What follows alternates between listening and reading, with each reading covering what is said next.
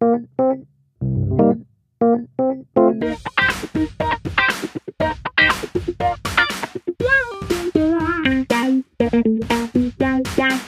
und herzlich willkommen zurück im Brandschutzmilieu. Äh, mein Name ist Sven Gabe und bei mir sitzt wie immer mein Kollege Carsten Mohr. Guten Abend, Carsten. Einen wunderschönen guten Abend. Und damit darf ich euch ganz herzlich begrüßen zur allerersten Zwischenfolge unseres Podcasts. Dazu ist es sogar noch eine zweite Premiere. Es ist auch die erste Folge, in der wir einen Gast eingeladen haben, der uns nochmal etwas zu einem Thema unserer letzten Folge sagt. Was möchten wir mit diesen Zwischenfolgen insgesamt erreichen? Nun, wir wollen euch losgelöst von einem expliziten Thema einfach etwas mehr Input präsentieren. Das könnten Ergänzungen zu vorherigen Folgen sein, das könnten Beantwortungen auf Fragen von euch, die uns zuschickt und jederzeit dazu eingeladen seid, das zu tun. Ähm, oder es könnten auch ähm, Kommentare oder Diskussionen zu aktuellen Ereignissen sein. Ähm, in diesem Fall beziehen wir uns auf unsere letzte Folge und um ein, zwei Begriffe, die wir einmal zugesandt bekommen haben und wo nochmal nachgefragt wurde, was ist denn das genau? Und damit starten wir auch direkt mit unserem Gast. Genau. Und wer ist dieser Gast? Es geht tatsächlich um unser, letzte, unser letztes Thema. Ihr erinnert euch, da ging es um das Rettungsdienstsystem in Deutschland. Wir haben darüber ganz viel geredet. Wofür braucht es Notärztinnen und Notärzte? Was, wie ist das mit dem Notfallsanitäter und den Notfallsanitäterinnen? Und ich habe Dr. Carola Holzner mal gefragt, ob sie uns dazu ein paar Worte sagen wird. Sie ist leitende Oberärztin an der ZNA, also die Zentrale Notaufnahme Nord an der Uni Medizin in Essen. Sie ist Notärztin und auch auf Social Media als Doc Caro unterwegs. Und sie habe ich einfach mal ein paar Fragen gestellt. Und die erste davon wäre, warum setzt du dich für Notfallsanitäterinnen und Notfallsanitäter ein, liebe Caro?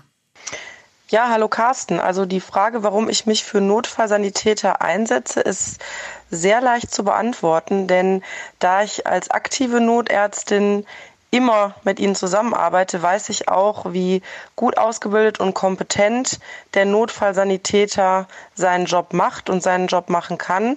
Und ich wundere mich dann als Notarzt, als Notärztin oft darüber, dass ich unnötigerweise zu Einsätzen gerufen werde. Und da würde ich mir einfach wünschen, dass die Kollegen, die die Skills dazu haben, auch sie aus, also sie, ähm, sie benutzen dürfen, anwenden dürfen um uns Notärzte zu entlasten, denn ähm, ohne euch Rettungsdienstler allgemein wären wir Notärzte ja auch aufgeschmissen. Genau. Und als zweite Frage an Caro habe ich sie gefragt, was sind die wichtigsten Neuerungen mit der Einführung des Notfallsanitäters und der Notfallsanitäterinnen für dich persönlich? Also die ursprüngliche Idee ähm, bei der Einführung des Notfallsanitäters ist ja gewesen, die Qualität im Rettungsdienst äh, als Ausbildungsberuf dahingehend zu verbessern, dass man den Leuten Maßnahmen, Skills, Umgang mit Medikamenten an die Hand gibt und äh, Medikamente zum Beispiel freigibt, die im Notfall angewendet werden dürfen. Ich muss aber zu ähm, ja, dem Leidwesen vielleicht einiger Leute, die das jetzt nicht so gerne hören, gestehen, dass sich äh, für mich persönlich als Notärztin nicht wirklich viel geändert hat, da ich äh, offensichtlich in Regionen als Notärztin unterwegs war, unterwegs bin, wo ich oft noch nachgefordert werde, weil der Kollege eine Braunüle gelegt hat oder weil ein Medikament gegeben werden soll, sollte, gegeben worden ist ähm, zur Absicherung der Kollegen. Und das ist schade, weil genau dafür wurde der Notfallsanitäter ja als Berufsbild eingeführt und auch ähm, protegiert und auch dafür geworben, dass wir die Leute besser ausbilden müssen. Und ich frage mich dann im klinischen Umgang oder im präklinischen Alltag, wo denn da genau jetzt der Unterschied zu vorher oft ist. Denn das ist mir bei einigen Einsätzen leider nicht klar. Nun, in welchen Punkten sollten die Notfallsanitäterinnen und Notfallsanitäter noch weiter bestärkt werden? Was denkst du dazu? Ich glaube, dass man da perspektivisch an einigen Stellschrauben noch drehen muss. Ich bin weder Jurist ähm, noch bin ich der Gesetzgeber, der sich da bestens mit Gesetzen auskennt offenbar gibt es ähm, seit Einführung des Notfallsanitätergesetzes immer noch eine, ein Graubereich, eine Zone der Rechtsunsicherheit, was ähm, beispielsweise die Applikation von Medikamenten angeht, wenn es sich nicht um einen hundertprozentigen Notfall handelt. Das heißt, die Definition eines Notfalls ist dann noch ein bisschen schwammig. Und zum anderen müssen in den einzelnen Regierungsbezirken beziehungsweise Landkreisen, Städten die ärztlichen Leiter jetzt mal äh, an die Front kommen und ähm, die Maßnahmen, für die eigentlich der Notfallsanitäter ausgebildet ist, jetzt auch endlich freigeben und ähm, das Kreuz haben zu sagen, es gibt Dinge, die ohne Notarzt gefahren werden, die ohne Notarzt gefahren werden sollen, weil es keine akut lebensbedrohlichen Situationen sind. Und ähm, da wird der Notarzt dann auch im besten Fall gar nicht erst mit alarmiert und äh, man vertraut auf das Können der Leute und auf das, was sie gelernt haben. Das heißt, zum einen muss der Gesetzgeber dafür äh, gerade stehen, dass die Leute abgesichert sind, dass sie ähm, die Chance haben, eine Versicherung zu haben, die für sie haftet. Und auf der anderen Seite, die ärztlichen Leiter Rettungsdienst müssen in die Pflicht genommen werden, ähm, den Leuten die Kompetenzen zuzusprechen, die sie erworben haben im Rahmen ihrer Ausbildung. Caro, ich würde gleich einen kleinen Ausflug nach Australien machen und zwar in den, also ich kann da für den Bundesstaat Queensland sprechen. Das hatten wir auch in unserer letzten Folge mal erwähnt. Dort gibt es studierte Paramedics. Also es gibt dort kaum oder keine Notärztinnen und Notärzte, sondern das machen alles die Paramedics. Und da wäre so meine Frage, wäre so ein Konzept auch für Deutschland vorstellbar? Denkbar ist theoretisch alles. Aber das sage ich jetzt nicht nur, weil ich selber Notärztin bin, sondern weil ich wirklich der Überzeugung bin, dass es in lebensbedrohlichen Notfällen Notärzte an der Einsatzstelle braucht. Aber es braucht eben Notärzte, die wissen, was sie tun. Da können wir dann keine Berufsanfänger an der Einsatzstelle gebrauchen, sondern das müssen Notärzte sein mit äh, langjähriger klinischer Erfahrung, ähm, Facharztstandard haben, am besten noch Intensivmediziner und ich glaube, dass ähm, das, was ein langjährig tätiger Arzt ähm, immer noch einem Paramedic, auch wenn der studiert hat, voraus hat, sind eben die Skills. Und da bleibe ich weiter der Meinung, dass ähm, der Notarzt gebraucht wird und wir auch nicht ein funktionierendes System ersetzen sollten, sondern wir sollten die Ressourcen, die wir in unserem Rettungsdienstsystem haben, also Notärzte, Notfallsanitäter, Rettungsassistenten, ähm, Rettungssanitäter, da einsetzen und so einsetzen, dass jeder seinen Bereich hat und da in dem Moment genau da ist, wo er gebraucht wird. Du hattest mich ja auch gefragt, ähm, weil ich in meinem Video singe, für lebensbedrohliche Fälle mich, für alles andere gibt es dich, ähm, dass an einigen Stellen vielleicht etwas falsch verstanden worden ist. Aber ich habe es genauso gemeint, wie ich es jetzt gerade in dem Beitrag gesagt habe. Ich bleibe der Überzeugung, dass es Notfälle gibt, wo ein Notarzt da sein muss. Natürlich in Zusammenarbeit mit einem Notfallsanitäter, das steht ja außer Frage. Alleine können wir an der Einsatzstelle überhaupt nicht arbeiten. Das weiß aber auch jeder, so ist das auch nicht gemeint.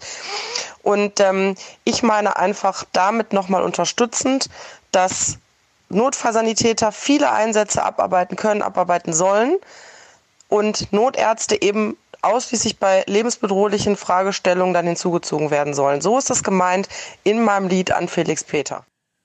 Und eine Frage habe ich noch, Caro, die ist, was sind deine Visionen für das Rettungsdienstsystem? Wie würdest du sagen, sieht das Rettungsdienstsystem in zehn Jahren aus? Ja, ich glaube zu der Frage, wie ich mir unser Rettungsdienstsystem ähm, als Zukunftsvision vorstellen würde, da muss ich etwas ausholen, denn ich würde schon gar nicht nur beim Rettungsdienstsystem anfangen. Ich würde damit anfangen, dass wir eine zentrale Stelle haben, wo alle Anrufe, die Gesundheitsfragen angehen, schon mal gemeinsam auflaufen. Das mögen Gesundheitsberatungshotlines sein, zusammen mit den Notrufen, zusammen mit der 116, 117, dass es eine Nummer gibt, wo geschulte Leute Algorithmen abfragen, nach diesen Algorithmen entscheiden, ob es sich um eine Gesundheitsberatung, eine Ärzteberatung im Sinne einer kassenärztlichen Notfallberatung oder um eine akute lebensbedrohliche Situation mit der Weiterleitung an den Rettungsdienst handelt.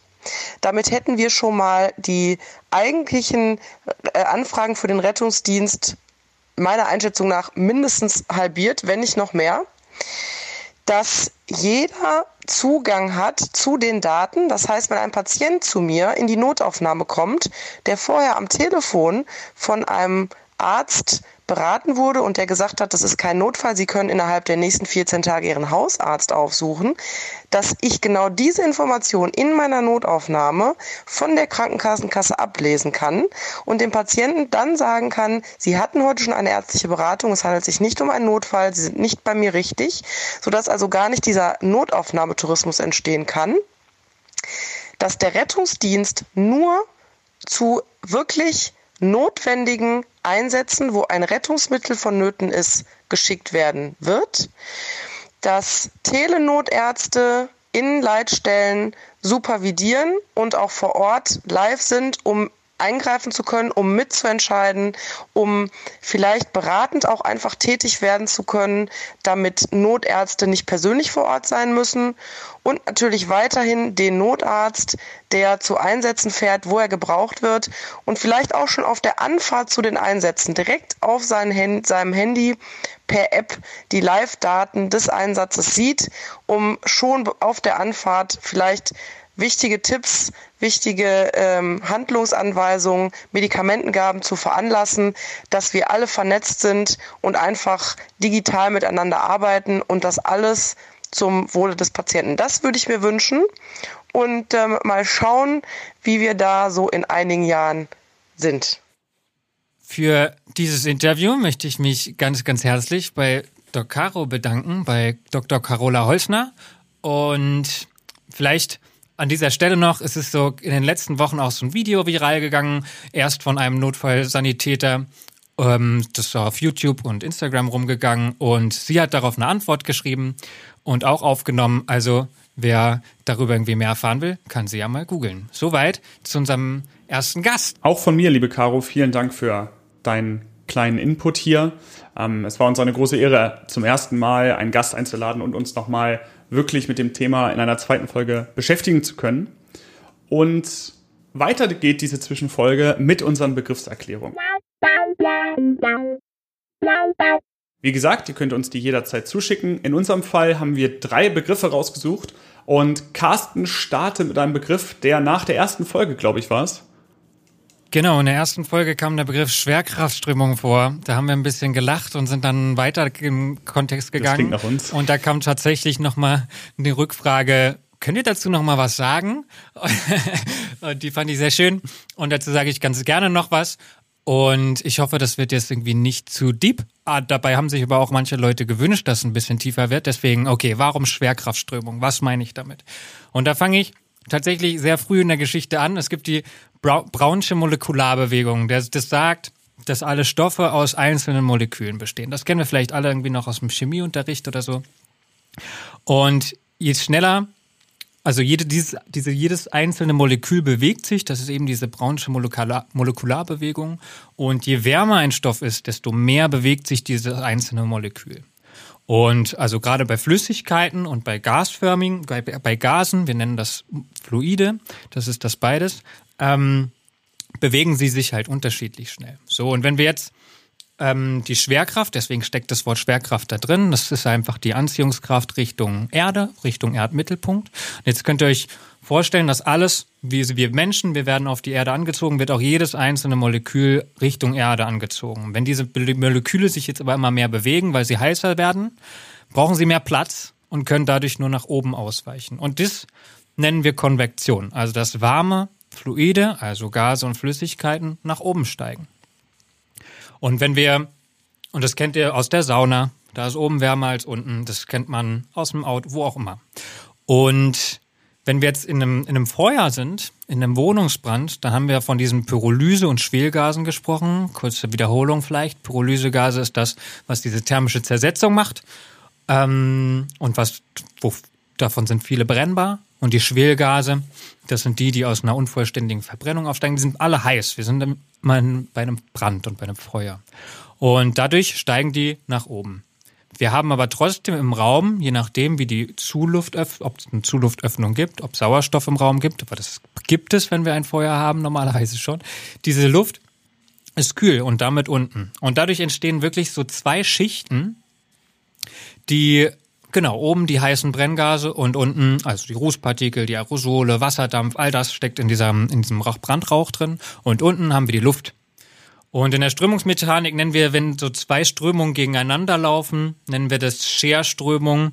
Und das sind also Strömungen zweier Fluide unterschiedlicher Dichte. Das ist jetzt irgendwie bla bla. Wir können auch rübergehen Richtung Thermodynamik und sagen, das ist die Schwerkraftströmung. Und genau das habe ich ja benutzt, dieses Wort Schwerkraftströmung, weil unten saugt sich das Feuer die Luft an, ja, also es verbraucht Luft, dadurch gibt es einen Unterdruck und dort zieht sich dieses Feuer die Luft an und oben spuckt es quasi heiße Brandrauchgase raus und dadurch entsteht da oben ein Überdruck. Und in der Mitte ist so eine neutrale Ebene und es sieht tatsächlich, wenn Menschen tauchen zum Beispiel, sieht es so ein bisschen aus wie so eine Wasseroberfläche. Und eigentlich ist es auch nicht viel anderes. Es ist so eine Grenzschicht zwischen zwei unterschiedlichen Fluiden. In diesem Fall aber zwei Gase und nicht zwischen Flüssigkeit und Luft. Aber es ist ähnlich. Und Englisch, im Englischen heißt es übrigens entweder Flowpath oder Airtrack.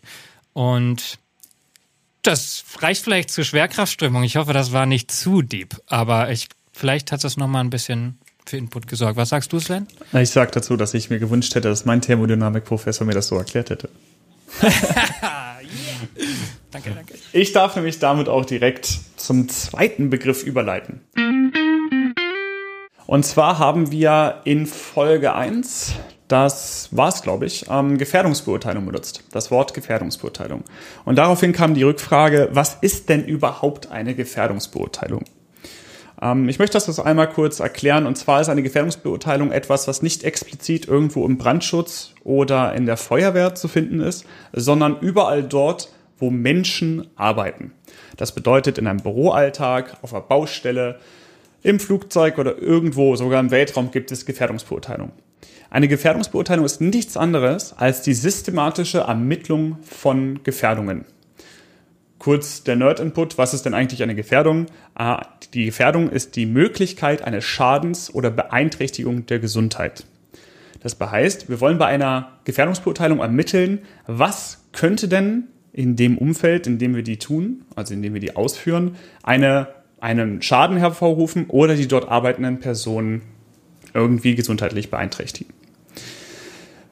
Dazu setzt man sich hin und ermittelt systematisch Lösungsstrategien und Zielsetzungen. Dabei wird zuerst eine Analyse durchgeführt der Arbeitsumgebung. Man guckt, was, was sind denn die Einflüsse hier? Und das könnten unterschiedliche Sachen sein. Das könnten Licht, Luftströme oder irgendwelche anderen Einwirkungen sein. Dann beurteilt man diese gefundenen Faktoren und setzt sich Ziele. Also was wollen wir erreichen? Wir wollen zum Beispiel, dass sich keine Schadstoffe, keine Gase irgendwo sammeln, die später zu einer gesundheitsgefährdenden Situation führen können. Dann entwickeln wir Lösungsstrategien. Lösungsstrategie Nummer eins für Gefährdung ist immer, sie komplett abzuschaffen. Das heißt, entwickeln sich Gase, analysiere ich, wo kommen diese Gase her und schalte diese Quelle ab. Das ist Lösungsstrategie Nummer eins. Manchmal können wir das allerdings nicht tun. Beispiel im Feuerwehralltag. Atemgifte und damit Gase, die uns Schaden zufügen, die können wir im Feuerwehralltag an einer Einsatzstelle nicht vollständig abstellen, denn sonst würde es die Feuerwehr gar nicht erst benötigen. Die sind halt nun mal da. Dann könnten wir andere Lösungsstrategien entwickeln, wie zum Beispiel eine eher untergeordnete Stufe persönliche Schutzausrüstung. Und das stellt dann auch direkt die Lösung dar. Das heißt, wir entwickeln eine eine Lösungsstrategie, zum Beispiel wir etablieren Atemschutz und dann setzen wir das Ganze um und stellen diesen Atemschutz zur Verfügung und sagen den Personen, die dort sich aufhalten, auch, wann sie ihn tragen müssen. Das wäre natürlich noch nicht, das wäre natürlich schön, wenn damit alles getan ist. Wir müssen danach auch nochmal überlegen, hat denn diese Lösung durch die Umsetzung ihre Wirkung gezeigt? Deshalb führen wir anschließend eine Wirkungskontrolle durch. Das Ganze ist also das Kernelement des Arbeitsschutzes in jedweder Berufsbranche, in jedweden Handlungen, die Personen durchführen. Und ganz einfach, um es zusammenzufassen und auf den Punkt zu bringen, das Ziel ist ganz klar, zuerst der Schutz von Personen, sodass niemand in irgendeiner Weise gesundheitlich beeinträchtigt wird, wenn er irgendeine Tätigkeit ausführt. Und zweitens von Sachgütern. Klingt jetzt erstmal nicht so wichtig für Personen, ist es auch auf keinen Fall. Aber natürlich wollen wir auch, dass Arbeitsgerät danach noch einmal benutzt werden kann. Man kann jetzt noch weiter ins Detail gehen. Ich möchte noch mal so kurz zusammenfassen. Es gibt dann also diese verschiedenen Faktoren, die eine Gefährdung darstellen. Die kann man anhand eines Kataloges, kann man die abarbeiten. Dadurch analysiert man sie. Und dann ermittelt man das Risiko einer Gefahr. Kommen wir wieder auf das Gas ähm, zurück. Zum Beispiel, wenn wir an einem Arbeitsplatz entwickeln sich Schadstoffgase, dann müssen wir einmal gucken, was sind das für Gase, also welche Gefährdung könnten sie mit sich bringen und wie lange sind sie denn dort. Zum Beispiel beim Schweißen als Arbeitsschritt treten Gase nur sehr kurzweilig auf und deshalb reicht es dort, eine Absaugung zum Beispiel zu installieren. Und das größte Ziel einer Gefährdungsbeurteilung ist also zu analysieren und vorzubeugen, dass es aus einer Gefährdung, die also nur die Möglichkeit eines Schadens ist, eine Gefahr wird. Eine Gefahr hingegen wäre nämlich eine Situation, die im ungehinderten Verlauf zu einem Schaden oder der Beeinträchtigung der Gesundheit führt. Das ist also der Sinn dieser ganzen Gefährdungsbeurteilung und diese wird überall zu jeder Zeit immer wieder durchgeführt. Ja, ich glaube, das, das erklärt es ganz gut, Carsten. Was meinst du? Ja, fantastisch. Ich bin begeistert. So sehr Arbeitsschutz begeistern kann. Ich muss sagen, das hat mich nicht immer, nicht immer nur fasziniert, wenn in der Vorlesung. Das kann ich nachvollziehen, ja. Aber deswegen möchte ich auch zur Feuerwehr gehen. Und da kommen wir auch gleich zum, ähm, äh, zu einem ganz klassischen Feuerwehrthema, nämlich den Begriff Realbrandausbildung. Und für mich ist es so ein feststehender Begriff und jeder oder viele in der Feuerwehr können sich darunter was vorstellen. Aber tatsächlich ähm, gerade Menschen, die nichts mit Feuerwehr am Hut haben oder wenig, sagen, wieso steckt da eigentlich das Wort real drin?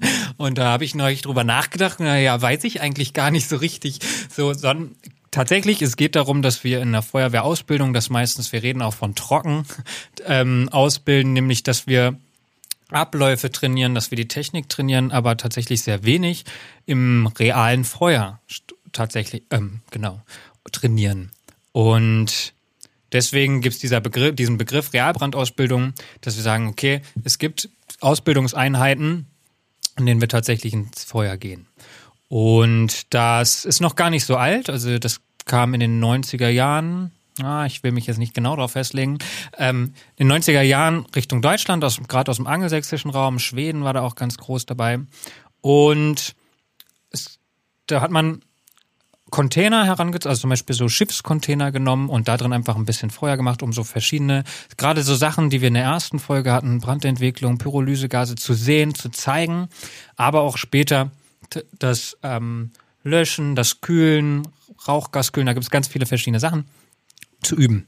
Und es hat sich ein bisschen weiterentwickelt. Es gibt inzwischen ganz viele verschiedene Anlagen. Es gibt zum, eben diese, wir nennen sie feststoffbefeuerte Anlagen. Darin zünden wir einfach Holz an und gucken, wie entwickelt sich das. Dadurch haben wir dann eine brennbare Rauchschicht. Aber es gibt eben auch zum Beispiel gasbefeuerte Anlagen. Da haben wir dann so eine Gasbrandstelle und da geht es dann vielleicht mehr um Taktik und Strahlrohrtraining. Es gibt auch Flüssiggas, da spritzt man das, ähm, das Gas in seiner Flüssiggasphase ein, also gerade Propan, Butan ist flüssig im komprimierten Zustand und wenn man das kann man dann einspritzen und dann hat man ein ganz schönes Flammenbild und dadurch kann man ganz verschiedene Sachen trainieren. Wichtig ist, das ist ein ganz kleiner Rahmen und das ist nicht das, was tatsächlich im Wohnungsbrand stattfindet, sondern im ganz kleinen Rahmen, um es zu üben und sicher zu machen und einzeln peu à peu, Modul für Modul was zu lernen. Und ähm, daraus können wir auf jeden Fall eine ganz eigene Folge machen das, weil ich dazu sehr viel zu erzählen habe. Ich habe darüber unter anderem meine Bachelorarbeit geschrieben. Und kleiner Spoiler und Werbung am Rande: Ich werde, ich habe einen Vortrag oder werde einen Vortrag für den Feuerwehr Online-Kongress machen. Das wird erst im Frühjahr 2020 ähm, veröffentlicht werden. Aber da kann auch jeder einen Tag auf jeden Fall zugreifen, kostenlos. Und da werden wir auch ähm, nochmal Werbung zu machen. Nur, dass ihr es im Hinterkopf habt, da kommt was, nicht nur in dem Podcast, sondern auch im, ähm, auf dem Feuerwehr Online-Kongress. Punkt. Es sei immer dazu gesagt, dass die Realbrandausbildung für Feuerwehrkräfte die wahrscheinlich praktisch orientierteste Ausbildung, was Brandbekämpfung angeht, darstellt. Das heißt also, besser und realer kann man wahrscheinlich real, also reale Brände kaum beüben. Äh, während wir so oft irgendwelche Schläuche ausrollen und, und irgendwelche nicht brennenden Übungsobjekte nass machen, ist es da tatsächlich der Fall, dass wir mal eine Flamme begegnen, mal sich so ansatzweise anfühlen lässt, wie, wie viel Licht habe ich denn, wie warm wird es tatsächlich, ähm, was sind denn die anderen Gefühlsempfindungen dabei und wie fokussieren sich dann meine Gedanken? Und das ist ein, eine traumhafte Übungsmöglichkeit, die, vielleicht an der Stelle auch gesagt, bei vielen Feuerwehrkräften noch zu kurz kommt. Oder sogar gar nicht stattfindet. Also es gibt noch, also zum Beispiel bei mir, ich komme aus, aus Hessen und bei einer kleinen Freiwilligen Feuerwehr gelernt und da war das nicht Bestandteil der Ausbildung. Es ist auch nicht fester verpflichtender Bestandteil der Atemschutzgeräteträgerinnen-Ausbildung, also die, die tatsächlich ins Feuer gehen, gehen dürfen. Das muss sich ändern und das zeigt sich auch durch die Veränderung der Brände. Wir müssen das machen und das kommt auch immer mehr und es gibt da viele coole Ansätze.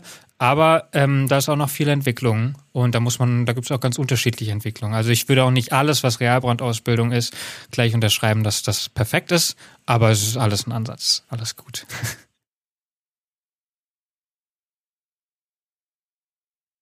Genau, das waren so vielleicht Begriffe, die aufgekommen sind, zu denen wir was sagen wollten. Ähm, wenn ihr noch irgendwelche Begriffe habt, wo wir so ein bisschen ähm, detaillierter drauf eingehen sollen, wollen, sagt uns gerne Bescheid. Ähm, wir versuchen das dann nochmal ein bisschen besser zu machen. Und jetzt hat mir zum Beispiel Sven letzte Woche erzählt, dass er auf einem ganz spannenden Kongress war und da habe ich ihn gefragt, ob er ein bisschen was dazu erzählen möchte. Und bist du immer noch dazu bereit, Sven? Das steht im Programm, ne? Also jetzt, jetzt muss ich es ja.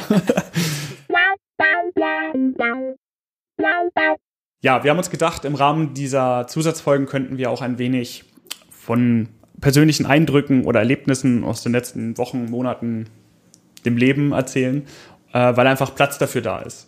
Und äh, in dem Sinne möchte ich euch ähm, von meiner, meinem Besuch des Divi-Kongresses ähm, berichten. Divi steht für Deutsche Interdisziplinäre Vereinigung für Intensiv- und Notfallmedizin und die veranstalten einmal im Jahr zur Zeit äh, und auch die folgenden Jahre, wie ich das verstanden habe, in Hamburg in den Messehallen einen Kongress. Dieser Kongress besteht aus verschiedensten Sitzungen, Präsentationen, Vorträgen und Diskussionen zu verschiedenen Themen, die über das klinische Leben oder den Alltag, aber auch darüber hinausgehen. Zum Beispiel, wenn wir mal das, ich habe mal das Programm quer gelesen und da sind mir zum Beispiel die Themen Medical Management of the 2015 Paris Terrorist Attacks, also die Medizin ist das medizinische Management der ähm, Terrorangriffe 2015 in Paris. Und dazu haben der ärztliche Leiter aus Köln und die Bundeswehr ähm, Vorträge und Eindrücke gezeigt. Und dazu gab es einfach so ein bisschen ja, über den Horizont hinaus gedachte Erfahrungsberichtungen und einfach Berichte. Dazu gibt es viele interaktive Diskussionen mit Experten, also unter dem Stichwort, wie hättest du es gemacht? Dass sich also Ärzte gegenseitig Fälle vorstellen und dann gefragt sind, einfach jeder mal dazu sagen, okay, was, was hättest du denn jetzt in dieser Situation gemacht?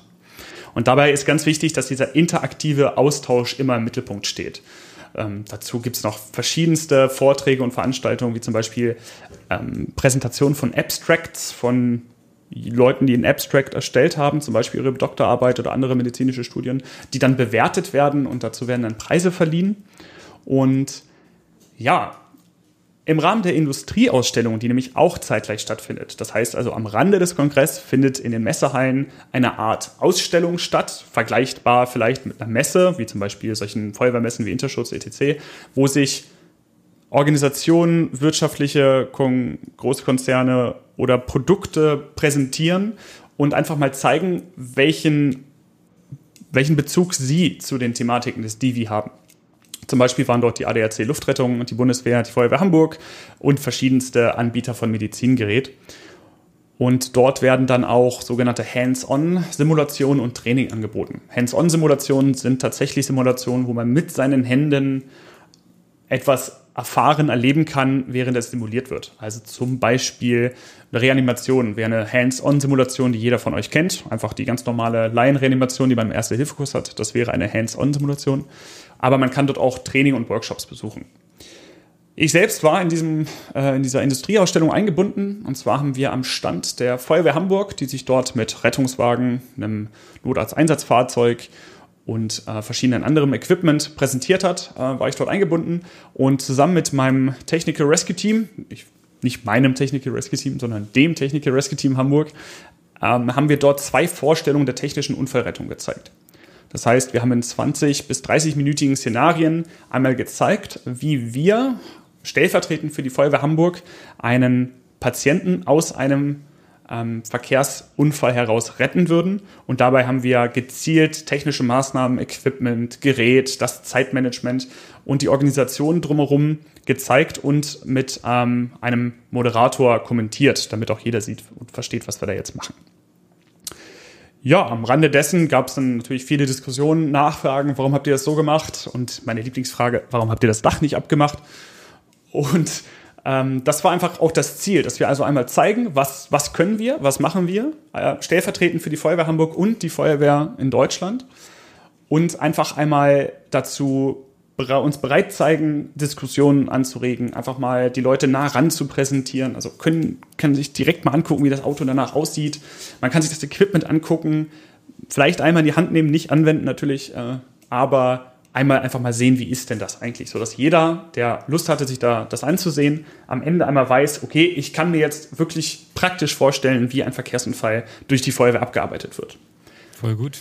Cool. Ja, das war cool. Also vor allen Dingen so diese ganzen Workshops und ähnlichem. Äh, ich stand dann da auf dieser, dieser Industriemesse und dachte mir, das müsste man eigentlich noch viel mehr für weitere Bereiche, wie zum Beispiel die Feuerwehr, anbieten. Äh, es gibt natürlich schon Kongresse und Workshop-Möglichkeiten für Feuerwehr. Du hattest ein, zwei Beispiele vorhin auch schon genannt. Ja, genau. Also es gibt eine Messe, die findet alle fünf, alle fünf Jahre, glaube ich, statt. Die heißt Interschutz.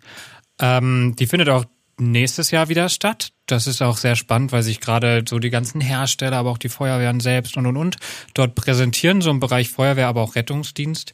Es gibt, habe ich vorhin auch schon erwähnt, den, den Feuerwehr Online-Kongress, das ist halt so Online-Präsentationen, aber gerade diesen, diese Sparte, was du sagst, wobei interdisziplinär würde ich die beiden Sachen schon bezeichnen.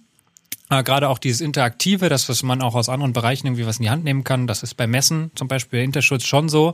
Aber gerade so ein Fachkongress hat ja schon nochmal eine andere ähm, Ausrichtung. Das finde ich ganz cool. Wüsste ehrlich gesagt nicht, ob sowas so für die Feuerwehr gibt. Ich kenne so verschiedene Action Days, Hot Days noch. Ähm, trotzdem finde ich, hört sich das sehr spannend an und sollte, könnte man sich irgendwie inspirieren lassen.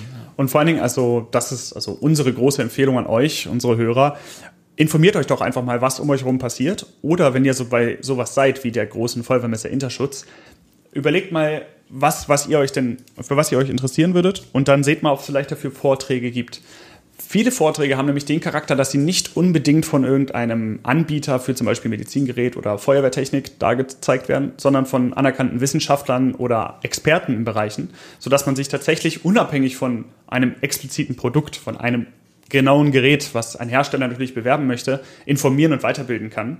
Denn das findet ganz viel statt. Also meine letzte Interschutz war wie für wahrscheinlich alle die 2015 und dort konnte man sich vorher in einem Veranstaltungskalender solche Workshops äh, ansehen oder auch Vorträge markieren. Und wenn man zur richtigen Zeit am richtigen Ort war, konnte man dann nicht nur mitmachen, man konnte zuhören, man konnte sich das angucken und danach auch ins Gespräch kommen. Und die sind natürlich alle super nett und offen. Und wenn man noch mehr Fragen an sie hat, dann kann man auch danach nochmal per E-Mail oder Anruf Kontakt herstellen und sich vielleicht auch etwas ausleihen von dem, was sie dort beworben haben. Also ich habe zum Beispiel damals eine Excel-Tabelle bekommen zur Berechnung von Fahrzeugaufgebot bei Massenanfall von Verletzten. Also der wurde mir einfach so gestellt. Yeah. Ja, das, damals fand ich das cool. Jetzt liegt es auch nur auf meiner Datenspeicher rum. Aber, aber nein, das, ja, ist, cool. das ist super. Auf jeden Fall. Leute freuen sich meistens, wenn man nachfragt. Genau. Auf jeden Fall. Und, und ich will auch sagen, also ne, auch die Hersteller machen natürlich irgendwie spannende Sachen und forschen auch selbst oft. Ähm, aber gerade so auch unabhängige Forschung mit reinzunehmen, finde ich auf jeden Fall auch wichtig. Es ist auf jeden ja. Fall mehr als nur ähm, sich Sachen angucken und staunen oder mal etwas ausprobieren. Man kann da tatsächlich sehr, sehr viel von lernen und das ähm, würde ich euch an der Stelle einfach nur empfehlen. Hat sich beim Divi jetzt letzte Woche auch gezeigt, das war cool. Man, kon man konnte viel machen, man konnte viel lernen, wenn man wollte. Und ja, das, das so zu meinem kleinen Erfahrungsbericht hier. Ähm, cool. Ja. Vielen Dank, Sven. Gerne. Ich bin gespannt, was du als nächstes berichtest. Und ich. Cool. Ähm, sollen wir auch diese Folge nochmal kurz zusammenfassen? Dann machst du das aber heute, Sven. Gerne, gerne. ja, äh, unsere Zwischenfolge. Was haben wir gemacht? Wir haben als allererstes ähm, unsere Fragen bezogen auf die letzte Folge zum Thema Rettungsdienst in Deutschland an Dr. Carola Holzner gestellt. Unter anderem haben wir noch einmal den Ausblick äh, in die kommenden Jahre des Notfallsanitäters aufgegriffen und einfach mal geguckt, was denn so Visionen einer Notärztin für dieses Themenfeld sein kann. Danach sind wir zur Begriffserklärung gekommen. Dort haben, hat sich Carsten noch einmal ausgiebig zur Schwerkraftströmung geäußert, ähm, auf die grundlegenden Molekularbewegungen und was das letztendlich für den praktischen Feuerwehreinsatz heißt. Ich habe dann kurz über die, den Begriff der Gefährdungsbeurteilung und die systematische Ermittlung von Gefährdungen gesprochen, damit es nicht zu einer Gefahr kommt. Wir sind dann noch einmal auf die Realbrandausbildung und ja, die Bedeutung für den Feuerwehrmann, der in ein brennendes Gebäude geht, äh, eingegangen. Und zu guter Letzt habe ich noch einmal über den Divi-Kongress äh, letzte Woche der Deutschen Interdisziplinären Vereinigung für Intensiv- und Notfallmedizin gesprochen. Und wir haben kurz einmal darüber gesprochen, gibt es sowas schon für Feuerwehren oder Einheiten im Bevölkerungsschutz? Und wenn ja, wo kann man denn sowas erleben? Ja, yeah. cool. Bleibt bitte dran, schreibt uns gerne immer wieder Fragen und Rückmeldungen. Wir freuen uns und beantworten auch eigentlich jede sehr gerne herzlich persönlich. Und ähm, ja, ja, ihr erreicht uns. Möchtest du noch was sagen? Ja, die Erreichbarkeit wie immer. ihr erreicht uns per E-Mail unter imbrandschutzmilieu at gmail.com. Mittlerweile auch auf unserer kleinen Homepage, auf der ihr übrigens auch äh, unsere Gesichter einmal sehen könnt, sollten sie euch interessieren. Das ist im brandschutzmilieu.wordpress.com.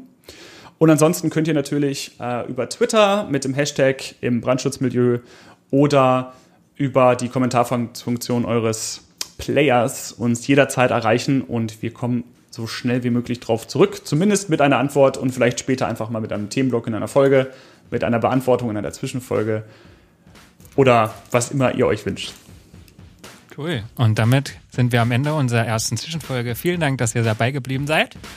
Und von mir gibt es eine gute Nacht, wie immer. Auch von mir. Vielen, vielen Dank fürs Zuhören. Bis zum nächsten Mal. Macht es gut. Tschüss.